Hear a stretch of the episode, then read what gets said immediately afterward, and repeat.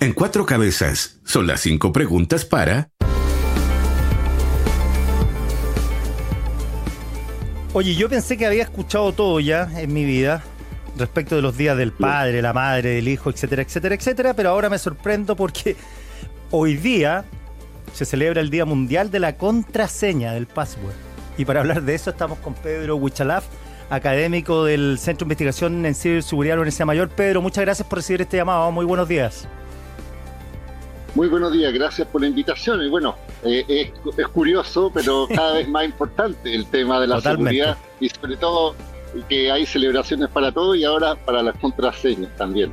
Oye, Pedro, es cierto, aunque no lo puede, le cuesta creerlo, que hay mucha gente que todavía tiene el 1, 2, 3, 4, 5, 6. Sí, mira, lo que pasa es que hay sistemas que todavía se mantienen arcaicos y hay números que incluso son de cuatro dígitos. O sea, si uno va al cajero o va a cualquier otra opción, uno coloca cuatro dígitos y listo, que son números. Y lamentablemente la evolución de la tecnología y sobre todo los delincuentes informáticos cada vez tienen más herramientas para fácilmente detectar tus contraseñas y, porque, y ahí se producen suplantación de identidad, robo de credenciales, robo de dinero. Por eso se realizan estas campañas de conciencia, de cultura digital y de seguridad y para informar también que los sistemas evolucionan y ahora ya no tan solo hay una contraseña, sino que hay un segundo paso de autentificación para acreditar tu identidad digital en el mundo eh, digital. ¿Cómo es ese segundo paso? Eso me interesa saberlo.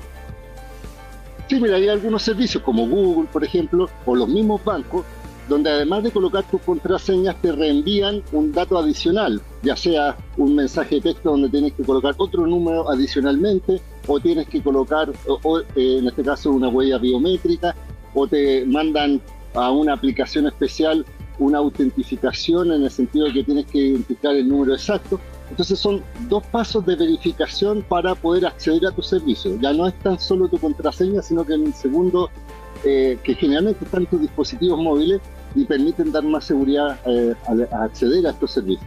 Pedro, ¿cómo se roban las contraseñas? Porque uno de repente tiene una entelequia de contraseña y te la roban. Es, es un proceso algorítmico, aleatorio, los tipos tienen suerte, son muy preparados. ¿Cómo es? No, mira, lo que pasa es que en general los humanos somos muy eh, predecibles en general. Y obviamente cuando uno coloca contraseña, a veces hay muchas contraseñas que se repiten, o sea, hay personas que tienen las mismas contraseñas. Generalmente uno busca, por ejemplo, su fecha de nacimiento, su dirección de la casa, el nombre de sus hijos o algo que sea muy cercano y fácil de recordar. Entonces estos delincuentes tienen base de datos con nombres y, contraseñas más utilizadas. Tienen como un diccionario lleno de contraseñas. Entonces empiezan a probar, a probar, a probar hasta que detectan y acceden a tu eh, servicio. Y ya cuando es un tema más personalizado, es decir, quieren robar una credencial, hacen esta figura del phishing en el sentido de que te dicen oiga, eh, se equivocó en el banco, tienes que volver a colocar tu, su contraseña, o te invitan a, actualizar tus datos, y ahí captan tus datos y obviamente ingresan sin necesidad de hacer este, este chequeo previo. Pero, insisto, esto se llama ingeniería social, que es el engaño, la, estafa, es como intentar seducir para obtener esa información y obviamente eh, eh, permiten el acceso a tu información, a tus archivos y ahí se produce todo este problema con la suplantación de identidad. Aunque pequemos de majadero, Pedro, es bueno insistir en la gente que tenga mucho cuidado con los mensajes que vienen del banco, aunque parezcan reales. Los bancos son, insisten una y otra vez que buena parte de los problemas reside en la gente que sigue respondiendo esos mensajes, ya sea mensajería de texto o mails. Sí, por supuesto, porque eh, nosotros siempre hemos mencionado, en general eh, los bancos tienen esta lógica de no mandar link a través de sus mensajes y si tú recibes uno diciendo, por ejemplo, tus coordenadas están equivocadas, vuelve a ingresarlas. O, por ejemplo, de servicios públicos. Yo he visto campañas del Servicio de Impuesto Interno a propósito del impuesto a la renta, de, este, este, proceso. Coloca, actualízate o tiene una, eh, rebaja tu impuesto. O, por ejemplo, y ojo, esto no tan solo ocurre a nivel propio, sino que, por ejemplo, cuando el Estado te otorga este de la, de la em, el, este tema de la contraseña digital ah, la clave para los servicios, la clave única, la clave única también es muy importante porque además eh, tú puedes utilizar la misma clave para muchos servicios, para el servicio impuesto, para, en este caso, el Poder Judicial, para algunas transacciones incluso comerciales. Entonces, si alguien tiene acceso a tu clave única, puede acceder a múltiples servicios y por eso es importante esa clave también tenerlas bien actualizadas para evitar, obviamente, suplantación. Ahora tú lo mencionabas al principio y te lo pregunto porque hay claves ahora, buena parte de las claves te exigen mayúscula, minúscula, un número, esas claves que son engorrosas de poner y uno tiene que anotarlas de repente porque se olvida, pero esas te dan más seguridad, ¿no? Que los cuatro dígitos en el fondo.